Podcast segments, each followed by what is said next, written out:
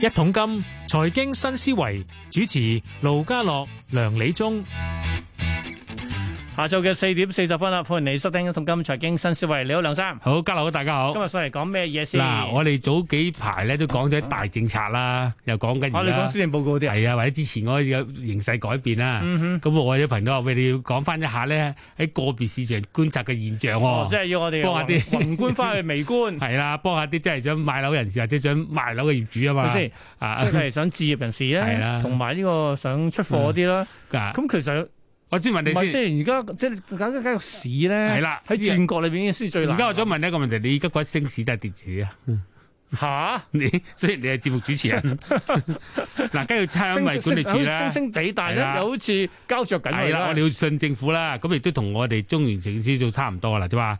個樓價咧破頂就開始有啲微調，嗯哼。各區份又有少少唔同，就唔係一個大升市。又嗱，唔係啊大升市就應該全部喐晒㗎冇嘛錯，啦，冇錯，又大唔市就全部跌又唔晒㗎嘛啊係又唔係轉角市喎。哦，咁但係因為而家好多你因知素唔知而家啊唔嘛，係轉角市啦？喂，因為佢好多誒冇一個單一因素，嗯，即係以前咧轉角市有一個好大嘅因素咧，譬如供求突然之間有一個好大嘅失衡。係或者政策推推出嚟。嗱，咁將來有噶啦，而家聽到誒、收縮表啊，哦，你講美國係啦，將將來真係嗰啲縮表誒一路嗯加息咧，就有機會啦。咁所以我哋覺得呢個市咧，相對咧係混亂少少嘅，哇，咁咁我我有有法份講係啦。咁你咁我就報報價完先咯價之後咧，講下啲 價點買家點樣同人講價，咁，咦，買家點樣同講價？係咁啊啲賣家咧喂，啲業主冇咁知道自己情況啊 嘛。業主佢好願意㗎，呢幾類業主有啲特殊情好況。好報價先。好，今日港股又升啦，琴日升三百七十七，今日又差唔多 double 啊，唔係都係升翻三百四十幾。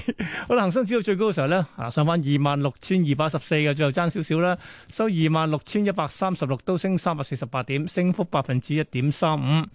其他市場喺內地方面咧，內地三大指數咧、哎、就好神好神奇咁，半晝嗰時就升噶嘛，而家半晝而家翻翻嚟收市全部跌嘅，唔係我跌好多啫，跌最多都係深證成分跌咗百分之零點三二，而韓台咧喺日本仲升百分之零點一一，其餘兩個都跌咁，咁跌最多係韓國股市跌咗半個百分點，歐洲開市英國股市暫時跌百分之零點一七啊，咁至於港股嘅期指現貨月咧升三百八十一點，去到二萬六千一百五十六，都有近百分之一點五升幅。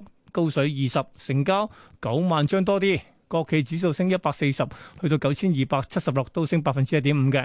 今日成交點啊？咁半晝嘅時候都九百幾億，起碼 千五啦。果然係啊，全日係一千五百六十五億。另外恒生科指今日勁啊，咁啊升咗百分之二點六啊，收六千六百九十一點，升一百七十二點，三十隻成分股廿四隻升。喺藍籌方面呢，六十隻裏邊呢有三十三隻升，咁當中表現最好嘅係阿里系啊。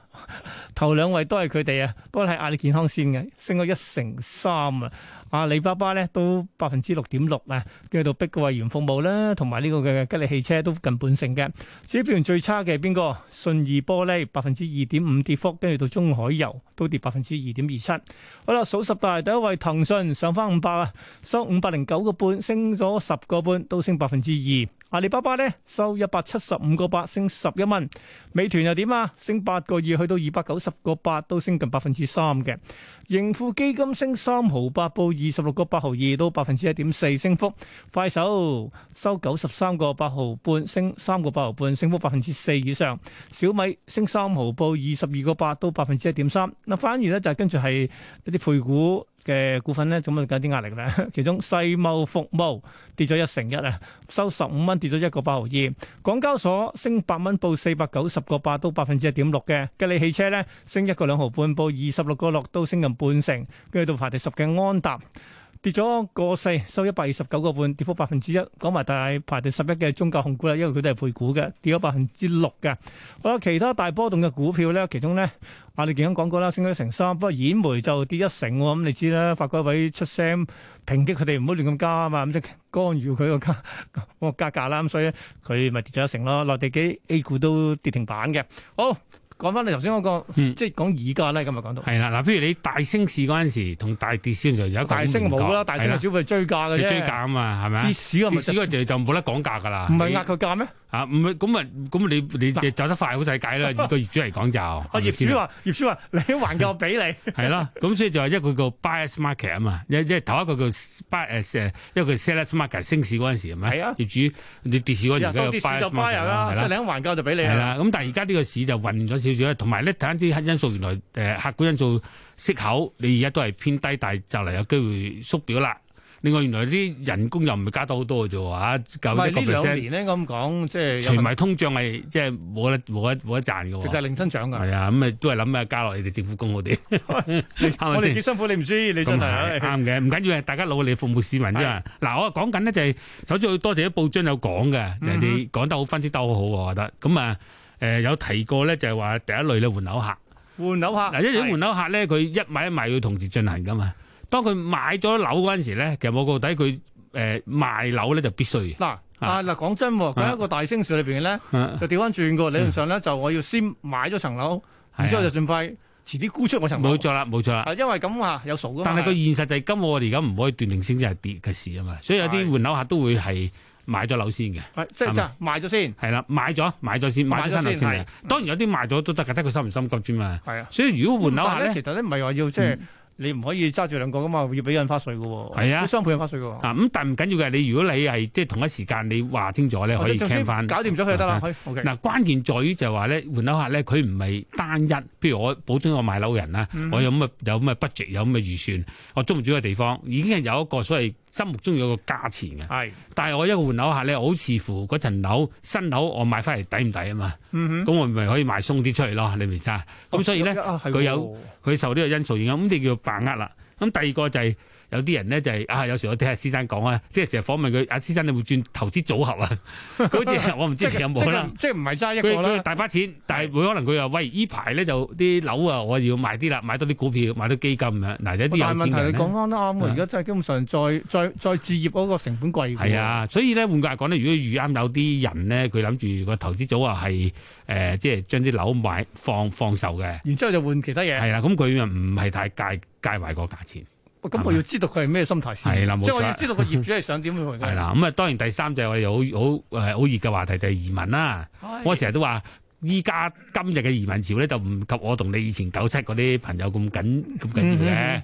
而家都開始有多少少，但係唔係算好緊要。嗰陣時就緊要啲，但係遇啱移民嗰啲人咧，佢真係會想嗰層樓唔係太計較價錢啦。即係可以你俾你壓多兩嘢係係咪啊，啊？冇錯啦。喂，但係問題嗱，但係咁都喺談判的藝術裏邊咧，啊呢個係一個呢個我哋嘅話，呢個係一個死穴嚟嘅喎，你俾人係啊知道咗冇錯嗱，係啦，一陣實踩講緊點樣捉我呢樣踩嘢，兩腳啱唔啱先喎？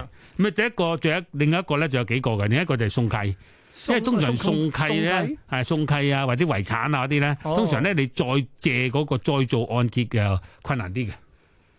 咪先？我嗱呢個我係買家，我面對一個喺送契樓，你嘅意思即係話，咁其實都有嗰個所謂嘅即係再借按揭嘅個難度因為你你喺度喎困難大啲嘅，咁如果你係唔需要借按揭，咁你又容易有個所謂叫做 bargain power 啦。哦，因咁我為又佢可以壓佢，有一樣問題係啦。咁但第二樣嘢當然你只要承受到個風險啦，因為你買翻嚟之後，你到時你賣俾第二個下手都要做按揭噶 嘛，到時你候大部分手壓翻你， 咁另外一種咧就係我自己觀察嘅，亦都我最近都係幫一個慈善團體咧，就係、你話俾人聽你現金俾咧係 受歡迎啲。啊唔使做按揭，係啊，嗯你現金俾係佢佢真係知道你唔使當還嘅，係對方嗰啲佢知道咗嗰家容易成交。喂，其啊實我哋講講下，我又真係想問，今時今日仲有啲人真係會現兜兜落俾現金，一切一炮清晒佢嘅咧？誒、我知內地有，但係香港係咪真係少啊？即係誒咁多啊。呃如果你機構你可以嘅，如果你係機哦構機你可以嘅嚇，啊佢即喂係佢嘅佢考慮係咩咧？點解佢唔做？點解唔上會咧？真係佢未必需要嘅。如果你即係即係自己機公司擁有、機構擁有嗰啲咧，哦就唔係個別嘅嚇呢個即係幾多個考慮啦喂，。咁理論上咧，嗱咁真當為我係一個業主，啊嗯即係有兩個兩個即係買家嚟講，一個咧就話我一炮俾晒你，我唔使上我啊每一個話我要揾銀行做咗按揭嘅，咁係咪應該俾我俾一炮現金嗰個咧？如果佢有能力俾嗰個就簡單啲，因為點解銀行按揭未必借得到啊嘛。哦 不，過當然啦，你記住，普通市民咧，如果佢一炮過俾到錢嗰啲，都係有錢嘅。嗯咁佢可能係啊會經會計師同佢做嘅。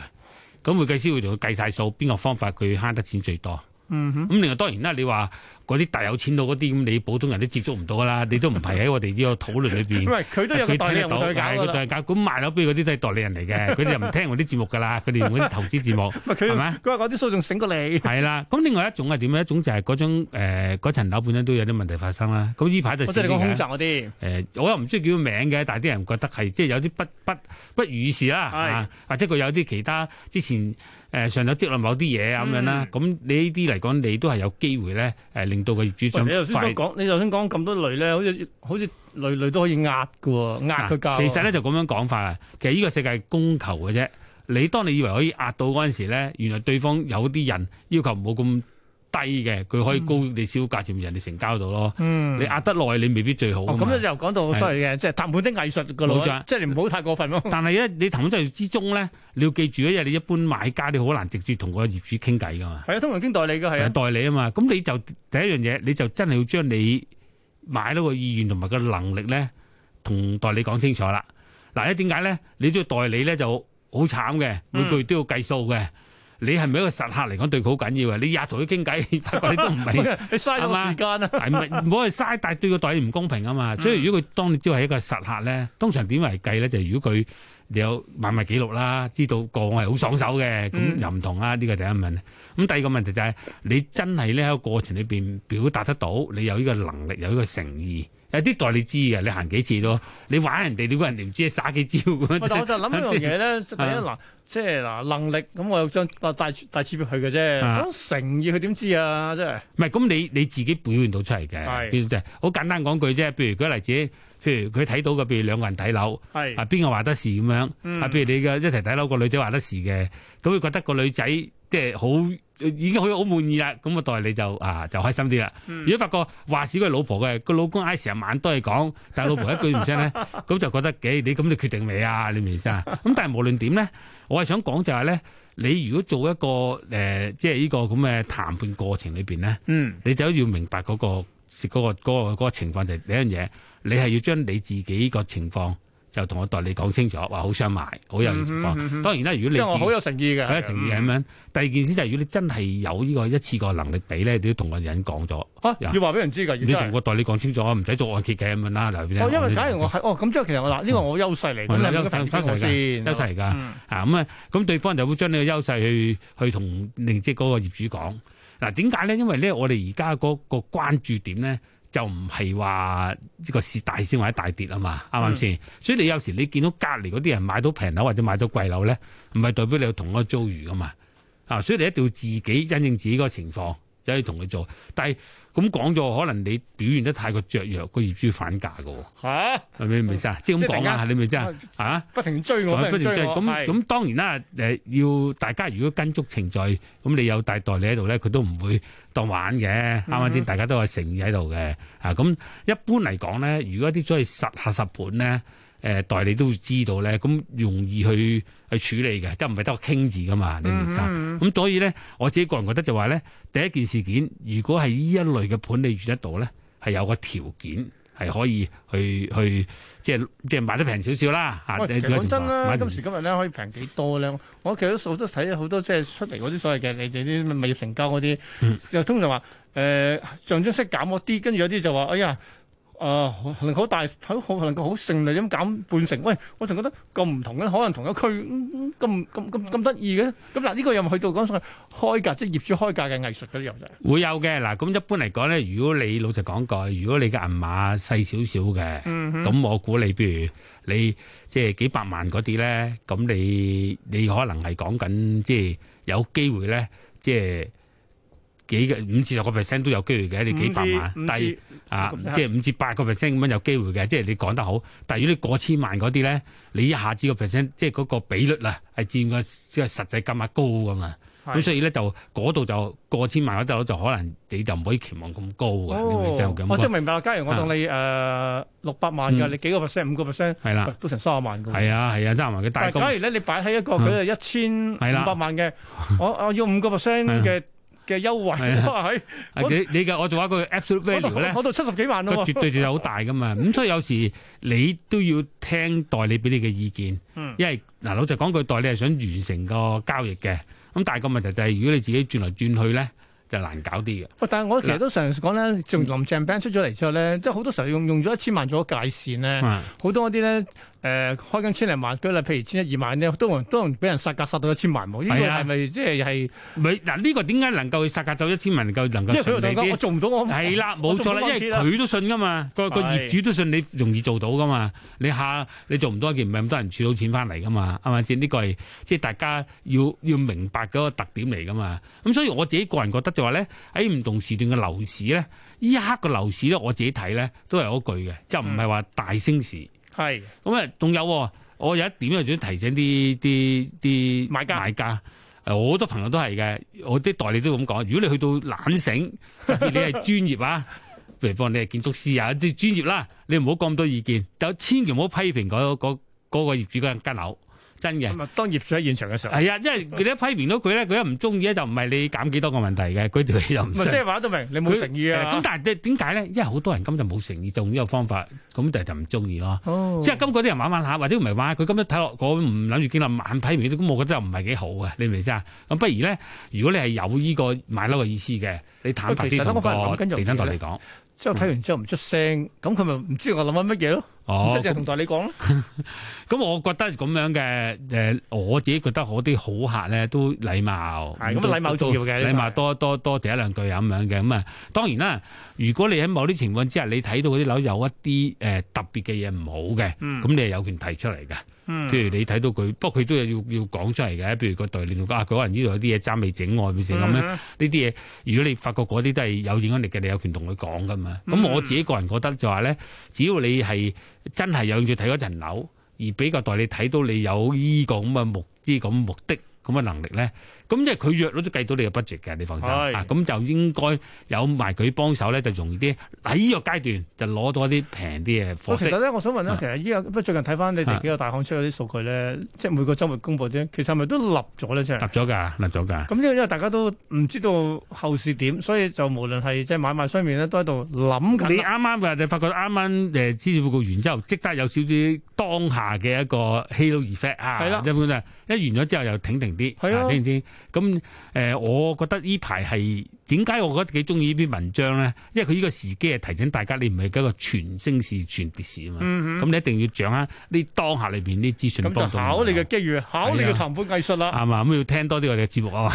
喂嗱，你呢個咧就係講關於係一個買家嘅角度睇咧。啊下個禮拜講個賣價，加上我啊業主嘅話咧，有辦法。但係遇到咩客嘅 話，嗱，有樣業主唔知嘅，不過可以搞搞，呢個我覺得幾有用嘅。咁就要講啦唔係下禮拜，下禮拜， 唔好而家講。下個禮拜同我講呢樣嘢。係啦，你講百科先而家，你冇百錯，科今日今日我講哋咩有一啊？隻百科咧，講咩咧？講咧，嗱，下年嘅二月四號開始咧，就啱啱好就係呢個我哋農曆年過後咧，係就係呢個北京冬奧開始啦。係咁其實大概五年之前咧，申辦冬奧嗰陣時咧，曾經希望咧，就希望即係中國可以滑雪嘅人咧，去到可以三億嘅，咁係從而產生一個好有效力嘅叫冰雪經濟。係嗯，咁期間有而家疫情，咁可唔可以做到嘅咧？咁呢個冰雪經濟嘅計量係點樣計嘅咧？咁啊，聽下今日嘅財金百科。好。財金百科。二零一四年，國家主席習近平出席索契冬奧會嘅時候講過，喺中國冰雪運動入唔到山海關。如果冰雪項目能夠喺關內推廣，預計可以帶動兩三億甚至更加多人參與。二零一五年中國申辦冬奧嘅時候，明確提出希望通過舉辦北京冬奧會帶動三億人上冰雪嘅願景。主辦方北京提出希望去到二零二二年達成一二四八嘅冰雪產業目標，即係打造一張冰球名片，建立兩套競技隊伍，創造年收入四百億嘅產業，實現八百萬冰雪人口。喺政府大力推動之下，冰雪經濟亦都開始成型，冰雪運動吸引更加多人參與。滑雪嘅產業鏈好長，包括器材、場地、賽事、培訓到相關上下游產業，如旅遊、地產、娛樂等。當年申辦冬奧嘅時候，提出要實現三億人參與冰雪運動目標，按半成嘅滑雪人口比例，人均活動消費每年支出大約係五百蚊人民幣。內地嘅冰雪產業未來每年將會創造活動收入三百二十五億元，按一比十嘅規模拉動相關產業嘅發展。冰雪運動可以帶動相關嘅產業收入達到三千億人民幣以上，再加上冰雪旅遊自二零一五年以嚟快速發展。二零一七到一八年喺內地嘅冰雪旅遊人數接近兩億人次，而冰雪旅遊收入達到三千三百億人民幣。如果唔係早前嘅疫情影響，二零二一到二零二二年嘅內地冰雪旅遊人數可能會達到三億四千萬人次，冰雪旅遊收入會達到六千八百億人民幣。隨住內地對疫情有效控制，業界估計本應喺二零二一到二零二二年出現嘅大爆發冰雪旅遊旺季會推遲兩年出現。如果將兩者合計，整個冰雪產業嘅總規模去到二零二五年達到一萬億元人民幣，亦都不足為奇。